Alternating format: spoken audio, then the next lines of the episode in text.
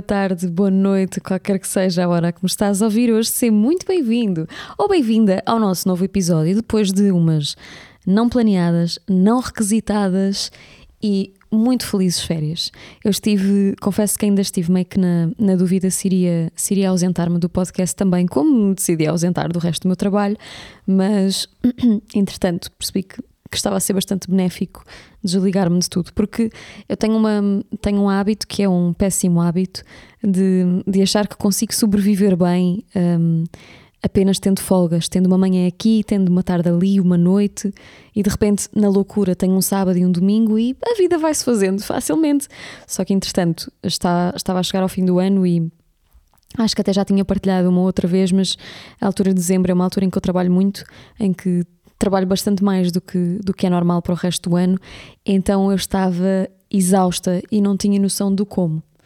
Então tirei férias. E foi muito bom levar à letra aquilo que eu estou sempre a pregoar, que é o fazer nada. Portanto, lidar com o vazio, lidar com o vazio da vida, lidar com os meus. Isso foi a parte mais desafiante. E mais ainda, enquanto trabalhadora independente, tenho muito aquela ideia na minha cabeça de que se eu parar de trabalhar agora, vou eventualmente deixar de ter clientes, não sei o que é que é o mês que vem. Como a nossa vida já é imprevisível quando nós fazemos as coisas da forma mais expectável possível, então quando nós deixamos de fazer o plano uh, suposto, parece que estamos a meter-nos ainda mais em risco. Mas bom, não era sobre isso que eu queria falar. O tema de hoje eu pensei sobre ele há, há umas semanas porque tive, tive uma chamada com um amigo que, sobre o qual vou falar mais tarde, mas esse tema veio à baila e entretanto eu estive a refletir sobre o que é que isto simbolizava realmente para mim. Porque eu acho engraçado e até paradoxal como nós, enquanto seres humanos, somos simultaneamente únicos e altamente substituíveis. E e se calhar até estás a pensar, não, não somos substituíveis, há pessoas na nossa vida com, por quem nós nunca poderemos ser substituíveis. Ser su há pessoas na nossa vida que nunca nos iriam substituir, é isso que eu queria dizer. Isso tem um ponto, ok. Há pessoas que não, nunca nos iriam substituir por aquilo que nós somos, ou seja, estamos a falar de cargos muito mais, muito provavelmente cargos familiares ou de relações muito mais importantes e de maior dimensão na nossa vida. Mas, no geral, nos papéis normais que nós exercemos nas vidas uns dos outros no dia a dia, apesar de nós termos coisas que fazem de nós muito únicos e especiais, nós somos efetivamente substituíveis. E por sermos sub substituíveis, é que e esta, esta consciência de que aquilo que nós temos pode ser feito por outra pessoa, de que aquilo que nós damos pode ser dado por outra pessoa, tem alimentado, eu acho, a criação de uma cultura muito de descarte, de toda a gente pode ser trocada, toda a gente pode ser Uh, substituída por alguém que vai fazer a mesma coisa e vai servir igual. E o que eu queria falar hoje é precisamente sobre como isto, sendo verdade, a Sol agora estava a mexer as patinhas, como isto sendo verdade, não é, não é para ser levado de forma tão literal. Como é que eu vejo isto? Eu acho que o ponto de nós sermos substituíveis e de nós podermos ser trocados por outra pessoa para o mesmo papel é exatamente o que eu quero dizer sobre o papel. Portanto, é uma substituição funcional. Porque todas as relações que nós temos são diferentes.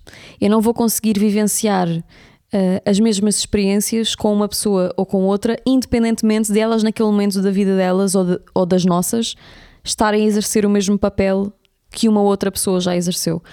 Um, o que importa o que importa nas nossas relações e na forma como nós estamos com o outro não é necessariamente aquilo que é a relação, mas o papel que cada pessoa exerce na nossa existência. Exemplos. Que papel é que X amigo ou Y amigo ocupa na nossa vida ou determinado namorado? Isso pode mudar. Isso, obviamente, que pode alterar-se. Eu acho que é sempre engraçado fazer esta, esta analogia, porque eu penso sempre nas minhas histórias de infância.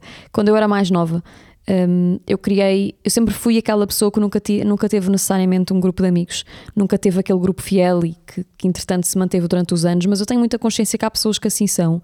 E eu, e eu começo a perceber hoje que a, a, facilidade que foi para muita gente antes ter um grupo muito sólido de amigos, hoje é dificuldade, que é alimentou de forma muito positiva, naturalmente, mas alimentou a existência de um grupo e a criação de uma rotina com aquele grupo, e às vezes são grupos até bastante grandes. E à medida, dos, à medida que os anos foram passando, algumas destas pessoas do grupo vão percebendo que já não se identificam com as outras pessoas. Porque naturalmente os nossos gostos mudam, começam com momentos marcantes da nossa vida, como a escolha de uma área profissional, a escolha de um estudo, um caminho académico, um, as pessoas com quem namoramos, as pessoas que conhecemos na faculdade, os nossos gostos, gostos pessoais, tudo isso vai começando a moldar a nossa personalidade enquanto pessoas. Então há uma altura em que, inevitavelmente, esses grupos vão ser compostos por membros altamente diferentes. E isso é mais do que normal. Só quando isso acontece, parece que há uma certa rejeição um, e é uma rejeição porque há um luto, e quando há um luto há uma tristeza, uma tristeza vai ser difícil de processar, mas parece que há uma rejeição de algumas pessoas, e sei que isso é muito duro. Eu acho que não passo por isso de forma coletiva, passo isso com algumas pessoas, ou passei com algumas pessoas, mas em grupo é muito complicado. É reconhecer que aquelas pessoas, naquela fase em que estamos, se calhar agora vão exercer um, um papel diferente. E não é que elas sejam descartáveis, porque elas têm a sua unicidade e têm algo que faz delas especiais mas há alguma coisa nelas que mudou e que faz com que o papel que tenham na nossa vida tenha de mudar. E às vezes não é só ter de mudar, às vezes é mudar ou acabar. E por acaso é uma coisa que eu acho que se fala muito pouco, é, é sobre o quão dolorosos são os términos de amizades. Eu até ouvi alguém comentar isto no outro dia, porque as pessoas falam muito sobre como é muito doloroso terminar relações de amor e namorados, namoradas, mas que uh, o ultimate breakup é sempre o, o término de amizades, porque são sempre. Não que num namoro as pessoas estejam à espera, ou à partida não estão, à espera que termine, mas quando, quando é uma amizade, há uma expectativa bastante superior de que aquilo vai durar um, num para sempre. É um para sempre muito mais longínquo do que um para sempre do namoro, porque independentemente das coisas que podem vir a correr mal ou não, as amizades esperam-se que se mantenham. Mas bom, não era esse o tópico. O que eu queria dizer com isto é que Portanto, ao longo da nossa vida, um, estas pessoas, é isto para pôr em prática aquele, te, aquele tópico, aquele, aquele tópico, aquele nome que eu dei de substituição funcional. Não que, uh, ainda neste, neste exemplo do grupo de amigos, não que aquelas pessoas vão ser substituídas por alguém, mas a função, e isto estou só a ser prática e a pôr isto de uma forma geral, não é para atribuir frieza às relações, é só para generalizar, uh, essa função de amizade, o papel que aquela pessoa exercia na nossa vida vai ser eventualmente substituído por outra pessoa, ou vai ser substituído ou vai ser um cargo que vai ser eliminado. E isto é mesmo de um ponto de vista muito prático, parece que estou a falar de uma empresa, mas é um bocado isto, porque mesmo da perspectiva laboral é isso que acontece. Um, até me lembro. Uh, é um, acho, acho que já toda a gente deve ter ouvido falar desta história, mas que uh, toda a gente, pelo menos de Lisboa, um, há uma personagem que eu, eu, sinceramente eu acho que eu nunca me cruzei, pelo menos que eu saiba, mas fala-se muito de um senhor que trabalha ou trabalhava nas portagens da Ponte 25 de Abril, que era o Samuel. E toda a gente falava que era uma pessoa que, que era muito feliz no trabalho e que gostava muito de trabalhar ali e, e fazia toda a gente refletir sobre, pá, se calhar não é assim tão mau e há certo aqueles estigmas que nós temos associados a profissões de que aquela é uma má profissão, aquilo é um mau dia a dia e há pessoas que efetivamente gostam e estão ok em exercer essas funções sociais.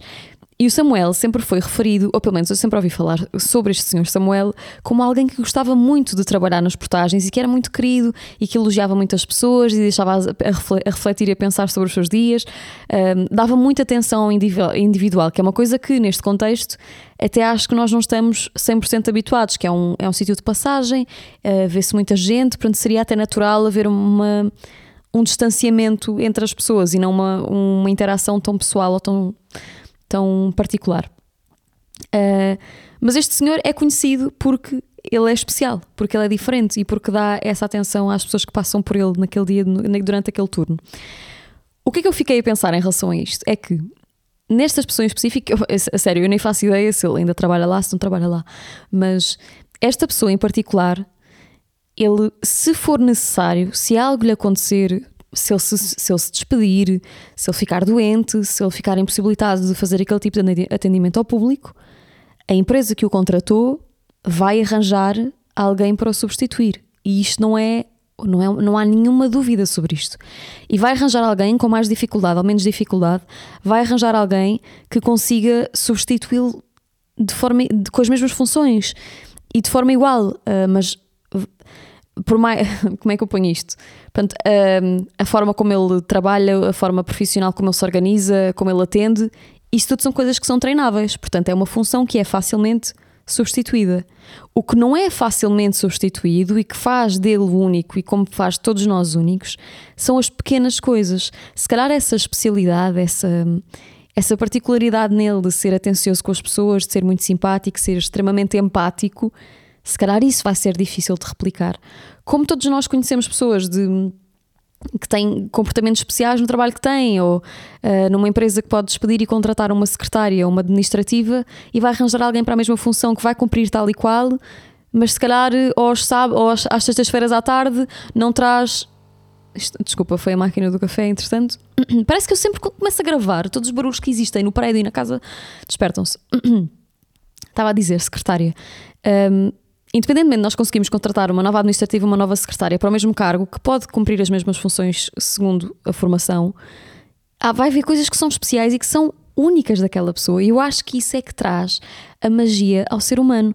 É que nós conseguimos substituir a função, não conseguimos substituir as particularidades. E essas particularidades é que tornam as relações que nós temos únicas. Porque eu gosto de pensar nisto muito no prisma, no prisma amoroso. Porque se fosse. Se nós não, des, não dessemos importância à, à, à unicidade de cada ser humano, de cada pessoa, nós dificilmente conseguimos namorar outra vez. Porque nós, quando começamos uma relação, uma relação, diga-se, saudável, quase tudo em nós vai dizer que aquela pessoa é única no mundo e que ninguém nunca irá conseguir substituir ou exercer o mesmo papel na nossa vida, porque nós não conseguimos idealizar aquilo a acontecer. Porque nós gostamos tanto daquela pessoa, nós gostamos tanto daquilo que ela nos faz sentir e daquilo que ela é enquanto ser humano, que não conseguimos sequer conceber como é que alguém poderia ocupar o mesmo papel. Mas a realidade é quando nós terminamos as relações, quando nós nos separamos, vai chegar alguém novo Bom, isto. Atenção, eu estou sempre a generalizar, eu estou só a tirar isto uh, aqui da minha, do, da minha cabeça, portanto, eu não sou, não sou perita em relações, não sou coach, ok? Isto é só teorias da minha cabeça inventadíssimas, mas de forma geral, pronto, acabamos uma relação à partida de vir outra pessoa para substituir o cargo. mas quando essa pessoa vem para substituir o cargo, aquilo que ela nos vai trazer são novas memórias, novas formas de ver coisas, novas perspectivas e um novo. É um novo livro, não é um novo capítulo do mesmo livro, é um novo livro. Porque aquela pessoa, apesar de estar a exercer o mesmo, o mesmo papel social, neste caso namorado, namorada, marido, mulher, apesar de estar a exercer o mesmo cargo, o que aquela pessoa nos vai dar é único, é especial. Tanto é que acho que é transversal a pessoas que são atentas e que se relacionam de forma intensa uh, ter novas relações, mas lembrarem-se de coisas específicas de relações anteriores. E aqui já não só falando de amor, amorosa, mas todas as relações, pessoas que às vezes desaparecem da nossa vida, deixaram qualquer coisa que foi muito única, deixaram qualquer coisa que não vai ser substituída e que não é que a outra pessoa faça melhor ou pior, ou que a pessoa nova tenha que estar em constante competição para chegar aos calcanhares daquela outra pessoa, porque não se trata de competir, trata-se de unicidade. E isso é que eu acho que um, que é muito bonito pensar, porque apesar de nós nos podermos perder uns dos outros, em matéria de relação, o que nós criamos uns com os outros é intocável. É insubstituível. Nós podemos dar coisas diferentes e as pessoas podem mudar os seus papéis nas vidas uns dos outros. E um amigo muito próximo, de repente, pode se distanciar e tornar-se um amigo distante.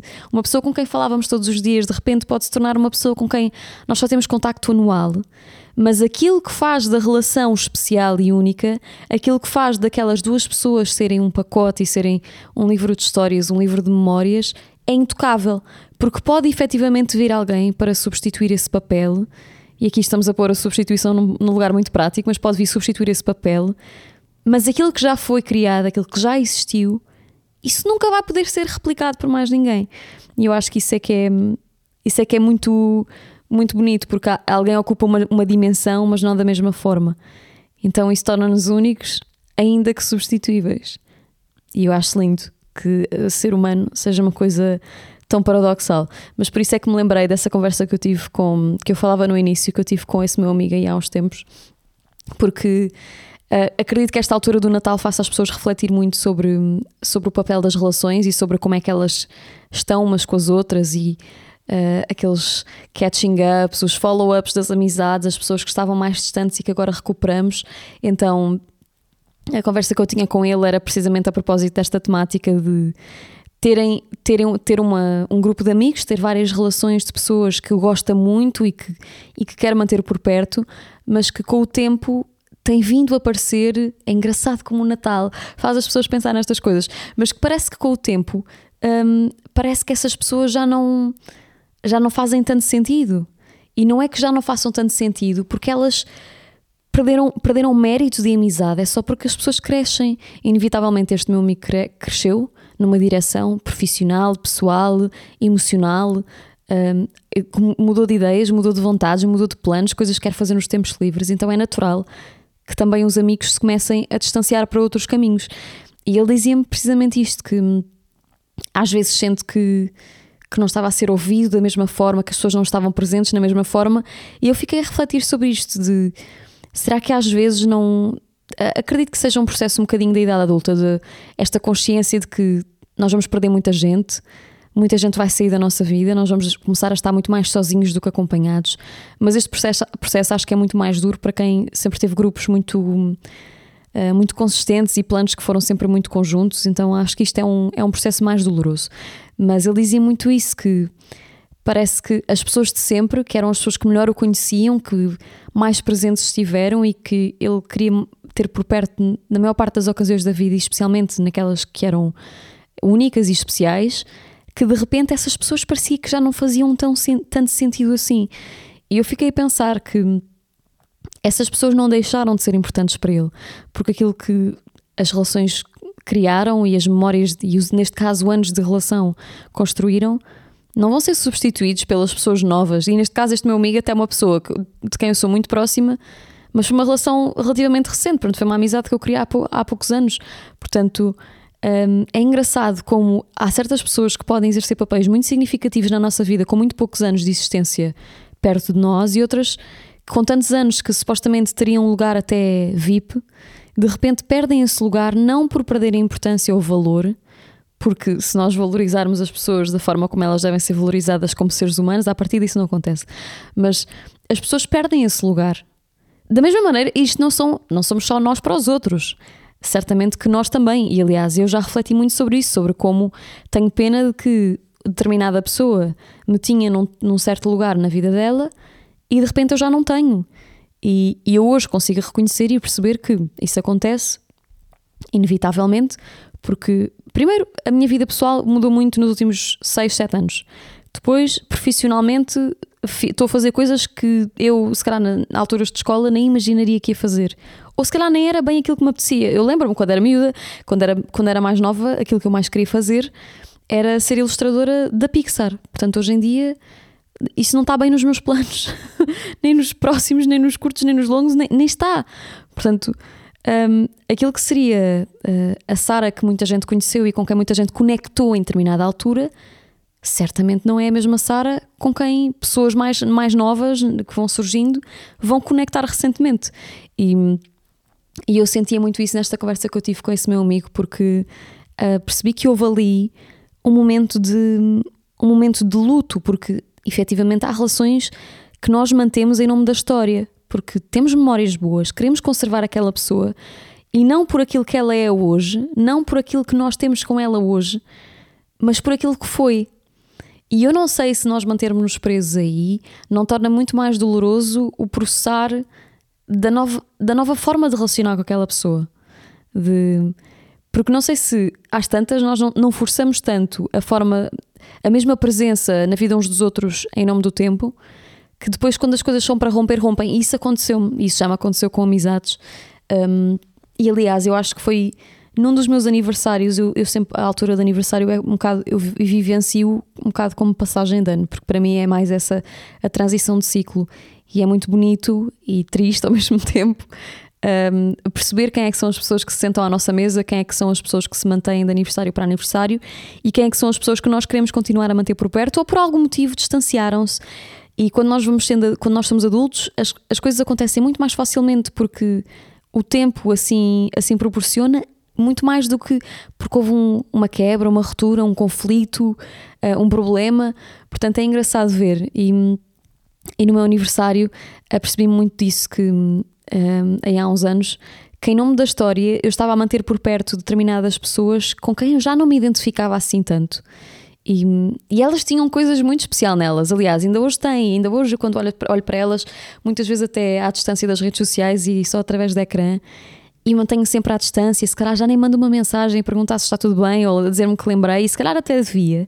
Mas é engraçado quando eu vejo estas pessoas, consigo reconhecer nelas este este pedaço de coisas únicas e estas memórias boas que eu, que, eu, que eu conservo e que criei com elas, mas que não vou conseguir replicar com mais ninguém porque eu sou eu, aquela pessoa é aquela pessoa, mas que eu em determinadas alturas mantive-as por perto porque eu tinha receio daquilo que eu iria ser sem elas. Porque isto é muito mais sobre nós, não é? Isto é sobre aquilo que nós, aquilo que nós idealizamos para o nosso futuro. E quando nós construímos uma personalidade baseada uh, numa existência em que vivemos naquela casa, temos aquelas relações, andamos naquela escola, quando esses pequenos pedaços se vão deixando pelo caminho, é uma coisa para processar. Quando de repente nos tiram uma fatia tão grande, neste caso uma fatia tão grande como as amizades, não é assim tão fácil. E tal e qual como até uma morte, perder um amigo ou reconhecer que esse amigo já não tem o mesmo papel e o mesmo espaço na nossa vida como tinha antes, é também isso um luto. É também isso um momento de reconhecer isto aconteceu. E porquê é que isto aconteceu? Fui eu que mudei? Porque também é rápido, nós somos muito rápidos em culpabilizar o outro, em dizer que esta relação mudou porque esta pessoa já não é a mesma, já não me identifico. E não, é o que é que eu sou hoje? O que é que eu dou a esta pessoa hoje? Se calhar eu também já não acrescento nada a esta pessoa, ou já não acrescento da mesma forma que justifica a nossa relação ser tão próxima. Ou mesmo nos namoros acontece muito, e acredito que malta ainda, malta jovem adulta, experiencia muito isto de Uh, ver relações, a própria ou a dos outros, relações amorosas que já duram desde o secundário, já duram desde o terceiro ciclo, qualquer coisa, depois durou à faculdade, e depois da faculdade para o primeiro emprego, e do primeiro emprego para o segundo, e de repente parece que há ali uma altura que a malta começa a romper, e assim, fogo, parece que as relações que já iam há 8, 9 anos, ou 6, 7, de repente as pessoas começam a acabar, mas o que é que está a acontecer para as pessoas agora? Estarem a terminar. E parece sempre que se culpabiliza muito o casamento, não é? De ah, isso é quando se casa a malta começa a, a ter problemas, ou ah, isso é a crise dos 7 anos, dos 8 anos, dos 9 anos. E eu, e eu tenho refletido será que não é muito, não é muito maior e mais profundo do que isso? Não é muito mais sobre hum, a forma como nós de repente crescemos e como de repente crescemos já não já passamos por fases muito transitórias da nossa vida e essas fases transitórias que nós passamos definiram muito a nossa personalidade. E quando definiram a nossa personalidade, moldaram aquilo que nós gostamos, aquilo que nós somos, aquilo que nós queremos para nós. E por consequência, as relações vão ter que mudar. Algumas mantêm-se porque as alterações dos outros correspondem às mesmas que as nossas, ou muito semelhantes, então são compatíveis. Mas há muitas que não. E as que não, o que é que têm de fazer? Têm que se mudar, têm que sair do sítio onde estão. E isso é, é um processo até bastante triste para se viver, porque um, parece meio solitário. Eu acho que é um bocado aquilo que eu dizia, é uma espécie de morte, não é uma morte literal, mas é um luto que se faz, um término, é um rompimento. Um romp, rompimento. Rompimento, não sei se a palavra rompimento existe, mas é muito isto que que eu sinto de que as, as pessoas só não, não refletem geralmente, só dizer no geral, profundamente, e eu faço a mesma coisa, às vezes eu também gosto de ir pelo caminho superficial, porque é mais fácil de viver com ele do que pensar a, a fundo sobre os problemas que nós temos e que os outros têm, mas eu acho que não pensar profundamente sobre isso tem alimentado muito nas gerações mais novas, especialmente esta cultura de pessoas descartáveis, a, a hookup culture também muito na, nas relações amorosas de eu não preciso desta pessoa porque se vem outra e vai substituir. Um, e, e, não pensar muito sobre o papel que cada pessoa exerce e sobre aquilo que tornava os outros únicos. Também porque nós temos muita gente ao, ao nosso acesso mais fácil e conseguimos juntar-nos a alguém com mais facilidade. Juntarmos, digo, conectar, falar, trocar mensagens, aceder a pessoas que estão noutros países, noutras zonas. Então, como isso acontece, uh, nós mais facilmente conseguimos fartar-nos e em vez de investir naquilo que era o problema ou naquilo que era aquela pessoa e naquilo que ela nos dá, de repente parece que já não vale a pena um investimento porque há alguém para exercer o mesmo papel, a mesma função, que não nos dá tanto trabalho de manutenção. Só que isso é sempre uma coisa temporária, porque toda a gente é alta manutenção, toda a gente exige, exige esforço. Uh, a ideia de que o amor, as amizades são só leves. Não, idealmente não nos fazem sentir pesados durante o dia, mas não são para ser sem esforço. As pessoas têm que remar para os, têm as duas que remar no mesmo barco exige manutenção. Então, especialmente se trata de um casal, exige manutenção. As coisas não vêm só porque o amor existe. O amor não é tudo. Isso é uma boa conclusão para ser também na vida. O amor não é tudo, o amor não chega.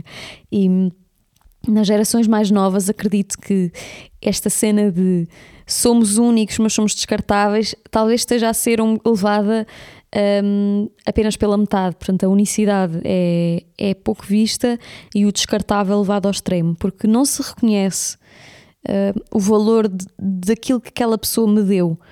Porque aquela pessoa dá-me um valor e dá-me algo que é especial, mas ao mesmo tempo que me dá algo especial, dá-me trabalho noutras coisas. Há outras que eu não gosto. Então eu, se calhar, prefiro trocar aquela coisa especial por outra qualquer, outra coisa qualquer que a outra pessoa me dá, porque o resto dá trabalho. E, e o, que eu, o que eu vejo, e isso é que me assusta neste conceito de que somos descartáveis também, porque isso é, isso é real, nós somos descartáveis, e mesmo quando é em papéis familiares, um, quando há uma morte, uma mãe, um pai, um irmão, essa pessoa não vai ser substituída, mas há uma, uma aprendizagem a viver com isso. A pessoa aprende a viver com essa perda e com essa ausência e com esse vazio. Não que aquela pessoa vá ser substituída, porque não vai, mas aquele vazio vai sendo preenchido devagarinho com outras coisas, mesmo que nunca na totalidade. E o que me assusta aqui, nesta, nesta cultura de troca, neste descartar das pessoas, o trocar, usar outras e não gosto de passar à frente porque tenho muitas, é que parece, parece-me que há, há pouco apreço pela complexidade humana, pelo, por aquilo que faz de nós pessoas muito muito cheias de coisas, muito cheias de ideias, muito cheias de características boas e más, boas e más para umas pessoas, más e boas para outras. Um, e esse apreço, esse carinho que nós desenvolvemos e que eu acho que faz de nós seres uh, sensitivos, que é reconhecer esta, estas peculiaridades uns nos outros, vai morrendo. Porquê? Porque é tudo muito rápido, nós estamos sempre a ser bombardeados com coisas novas, com novas informações, informações então para que perder tempo em observar. E eu acho que há muitos benefícios em observar. Acho que há muitos benefícios em perder tempo em olhar para o outro, a olhar para o outro e perceber: não, esta pessoa tem coisas que eu não tenho, tem coisas que outra não tem. Então, ok, que, que esta parte é mais desafiante na nossa relação, esta parte é diferente ou mudou, mas vou descartar esta pessoa só porque sim? Não. Também não. Então é aqui um, é uma dualidade neste mesmo tópico que eu, que tenho vindo a pensar que é ok que nós podemos exercer diferentes funções na vida de uma pessoa ou alguém pode vir para exercer a mesma função, mas em simultâneo isto alimenta um, a pouca observação das relações. Um, e eu vejo muito isto às vezes por, por pessoas que estão muito pouco tempo solteiras, porque hum, eu compreendo que atualmente, no século em que vivemos e no contexto social em que estamos, que não seja muito difícil relacionarmos com, com pessoas novas, porque nós terminamos uma relação, mas facilmente aparece alguém que, mesmo que seja temporariamente, pode nos satisfazer as coisas mais superficiais a nível amoroso. Portanto, consegue-se fazer uma substituição direta, mas ao mesmo tempo eu tenho algumas dúvidas sobre se este, se este tipo de comportamento humano e sobre estes, este descartar e roda e vai a outro e tudo mais, se isto é uma, uma forma de viver sustentável. Acho que não. Aliás, tenho dúvida, não. Acho, acho mesmo que não.